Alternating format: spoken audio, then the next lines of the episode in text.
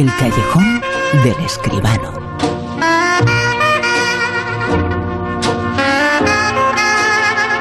El cine, la gran pantalla, la información sobre el séptimo arte, como siempre aquí en La Rosa de los Vientos, con José Manuel Esquivano. José Manuel, muy buenas, ¿qué tal? Buenas noches, Bruno, ¿qué tal? José Manuel, hace tan solo siete días eh, se celebraban los Goya y había un absoluto triunfador que va a ser el protagonista de la información de esta noche.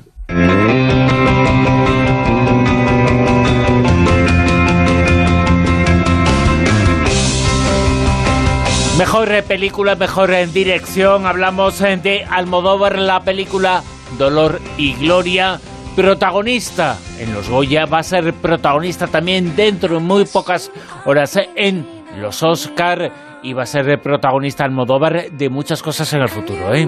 La verdad es que sí, que este hombre está seguramente en su mejor momento. Yo nunca me acuerdo, bueno, no me acuerdo, no me he dado cuenta de que tiene 70 años Almodóvar. Es decir, que realmente es otro de esos directores veteranos, pero que realmente está en la cúspide de su carrera. Acaba de ganar eh, siete Goyas con su película, como muy bien dices, la semana pasada. Mejor guion, película, director. Eh, dentro de muy pocas horas se sabrá si gana el BAFTA del cine inglés a la mejor película internacional y en la misma categoría va a competir para los César del cine francés el 28 de este mes. Hombre, tiene contrincantes eh, serias como El joven Ahmed, Joker, Lola y sus hermanos, Eras una vez en Hollywood, El traidor y, por supuesto, Parásitos. Pero bueno, ahí está, entre los campeones también del cine francés, por lo menos entre los campeones del cine extranjero en Francia. Y por otra parte, Almodóvar pues vuelve a producir a Isabel Coixet, porque no olvidemos que su productora El Deseo también hace películas para otros directores españoles. Ya ha comenzado el rodaje de la película de Coixet, Nieva en Benidorm, se llama un título curioso. Es la tercera vez que El Deseo, la productora de los hermanos Almodóvar, produce a Coixet, que es la directora y también guionista de esta historia. La película tiene un reparto internacional. Timothy Spall, Carmen Machi, Sarita Chaudhuri, Ana Torrent y Pedro Casalblanc. El protagonista es eh, Peter, un hombre, un británico, que cuando se jubila, pues como tantos otros, viene a Benidorm a reunirse con su hermano Daniel. Bueno, no encuentra a su hermano, pero traba conocimiento con Alex, una misteriosa mujer que trabaja en un club que es propiedad de su hermano, de Daniel. Y los dos se dedican a buscar al hermano desaparecido. Dice Isabel Coixet que esta película, este guion, es un thriller inclasificable sobre amores tardíos, fenómenos meteorológicos y Silvia Plath en Benidorm es de suponer, se supone que la poetisa debió pasar en algún momento por la ciudad turística española. Nueva película de Isabel Coixet, esta vez con Almodóvar. Vamos a esperar muy atentos la producción y el estreno de esta película.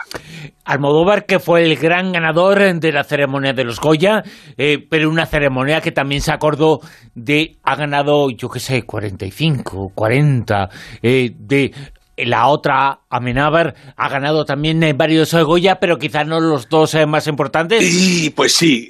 Pero, ahí estuvo, ¿eh? Ahí estuvo, hombre, Amenábar con su Mientras dura la guerra, para mi gusto, una película realmente importante, a lo mejor incluso la mejor del año, pero cedió ante el empuje de, Dolor y Gloria, sobre todo porque Dolor y Gloria está nominada en América y eso los académicos españoles pues no lo han podido olvidar. De todas maneras, mientras dura la guerra, se ha ido con cinco Goyas, ¿no? Uno para Eduard Fernández y luego la, dirección de producción, eh, uno muy importante, yo creo, el vestuario eh, para Sonia Grande, una de las, de las grandes también de nuestro cine, que ya está necesitando eh, el reconocimiento nacional, porque internacional lo tiene. Bueno, pues también, mientras dure la guerra, fue una de las ganadoras de la Noche de los Goya, creo yo. Y una de las personas que también tiene reconocimiento internacional es la actriz eh, Renée Zellweger, que va a estar dentro de tan solo ocho días como nominada en los Oscar, nominada a Mejor Actriz por esta película de la que vamos a hacer esta noche la crítica, el comentario de José Manuel Esquivano, la película Judy. Siento llegar tarde. Señora Garland. Ah, por favor, llámeme Judy. Disculpe, su suite ha sido liberada. ¿Liberada?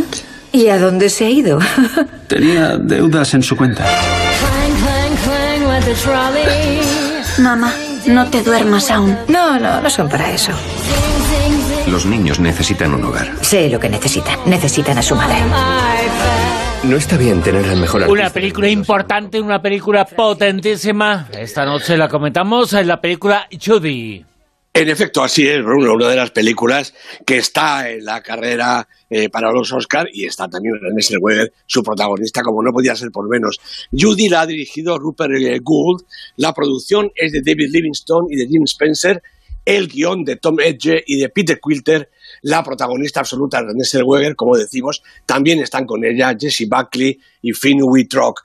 Bueno, la película evidentemente tiene dos nombres propios, por encima de los demás, me refiero. El del director, eh, Rupert Gould, que es, su segunda película, su segundo título, tras una historia real, y el de su protagonista, René Zellweger. 37 películas ya, un carrerón, hasta que, bueno, se metió en, un duro bache, del que quizás sale ahora por la puerta grande, con este papel de la actriz y cantante Judy Garland, que le va a valer, eh, estoy seguro, su segundo Oscar.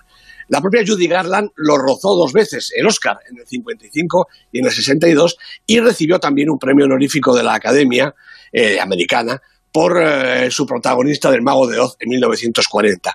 Tenía entonces 17 años y 30 años después, cuando empieza la película, tiene graves problemas económicos, emocionales y físicos y se traslada a Inglaterra para una importante y quizá definitiva, y sin quizá definitiva, una temporada de conciertos en un gran teatro de Londres. Bueno, no tiene ni un dólar, la han echado de su hotel y debe dejar a sus hijos pequeños con su ex marido, que además aprovecha para obtener su custodia.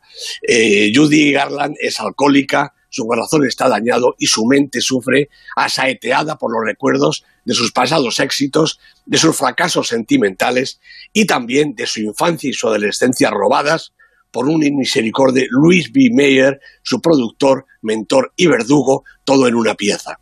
El relato, que se basa en un texto teatral de Peter Quilter, salta de la actualidad a esos momentos pasados por Judy Garland, momentos cruciales en la vida y el trabajo del artista. Y son los que explica quizá su tormentosa historia, pero sirven también para dar a conocer una vez más el abuso y la tortura que sufrían las jóvenes actrices en manos de los omnipotentes dueños de los estudios. Y como por desgracia estos hechos siguen sucediendo, la película resulta doblemente esclarecedora. Además, los saltos en el tiempo están insertados con habilidad e incluso con cierta oportunidad dramática, lo que es un acierto de Rupert Gold, que se mueve especialmente bien en el terreno de la biografía. Judy está contada con perfecto sentido de la narración que se va fragmentando por medio de breves elipsis. Así recorremos la vida de la protagonista, que era un auténtico portento de voz y estilo en la pantalla y en los escenarios, y llegamos a los últimos días en Londres, los últimos conciertos, algunos brillantísimos y otros, pues francamente espantosos. Menos mal que la película remata con Judy Garland, es decir, René Zellweger, cantando Over the Rainbow, un instante verdaderamente cumbre, lleno de emoción y de entrega. En realidad, el éxito de estas películas biográficas depende sobre todo de la calidad de la actuación y de la empatía y el referente físico entre personaje e intérprete. Bueno, últimamente el género abunda bastante. Y esta Judy, de René Zellweger, con un inmenso y muy afortunado trabajo de la actriz, es de las mejores y más interesantes propuestas de estas últimas temporadas. Judy, una película que ya está en el cartel, eh, que se acaba de estrenar y que va a ser importante en los Oscars dentro de tan solo ocho días. Como importante es aquí la lista que nos cuenta todas las semanas José Manuel Esquivano, el Super 10. ¿Qué nos sitúa esta semana en el puesto número 10? Pues en el 10 recuperamos una de las películas triunfadoras la semana pasada, La Trinchera Infinita, la película de Arregui, Garaño y Goenaga, que estaba en el puesto 10 en el 13, perdón, sube hasta el 10 y también es Super 10, 10 semanas en la lista. 9. Lo que arde también se ha ido con dos Goyas a la fotografía y a la actriz revelación, esta mujer Benedicta Sánchez, que hace sus primeras armas en la pantalla. La película la ha dirigido Oliver Laxe, siete semanas en la lista, sube un puesto. 8. Pues se mantiene la gran ganadora Dolor y Gloria, la película de Pedro Almodóvar, Antonio Banderas se llevó su Goya, Pedro Peludo está con él. 36 semanas en la lista, recordemos, va camino, camino de un éxito, por lo menos en el cine español. 7. Bad Boys for Life. Eh, Adil Lelarbi, Bilal Falah han dirigido la película para mayor honra y gloria de Will Smith y de Martin Lawrence, que ya están para más que acostumbrados a estos personajes. Dos semanas en la lista ha caído un puestecito. Seis. Las aventuras del Dr. Dolittle. Stephen Gahan dirige a Robert Downey Jr. ahora en el papel de este curioso veterinario que habla con los animales. La película no es la mejor del mundo, pero sí que ha hecho una muy buena taquilla. Película de la semana en el Super 10. ¿Y en el puesto número 5? Bueno, pues aquí llegan ya las grandes, las que repiten posición porque nadie las mueve. En el 5, La Verdad. La película de Hirokazu Koreeda con Catherine Deneuve, con Juliette Binoche, seis semanas en la lista. ¿En el 4? Joker, película ya veterana en el Super 10. Todd Phillips es el director y Joaquín Phoenix, este aspirante muy, muy, muy certero al Oscar. 17 semanas en la lista. ¿En el puesto número 3? Pues otra gran película y una gran competidora para nuestro cine, Parásitos, de Bon Joon-ho, 14 semanas en la lista. ¿En el puesto número 2?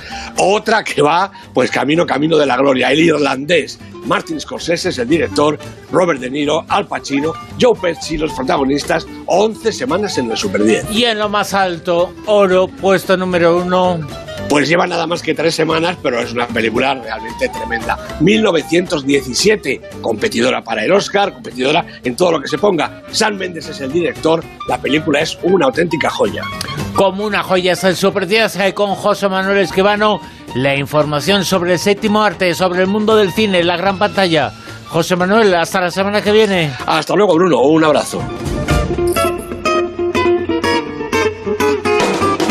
En Onda Cero, La Rosa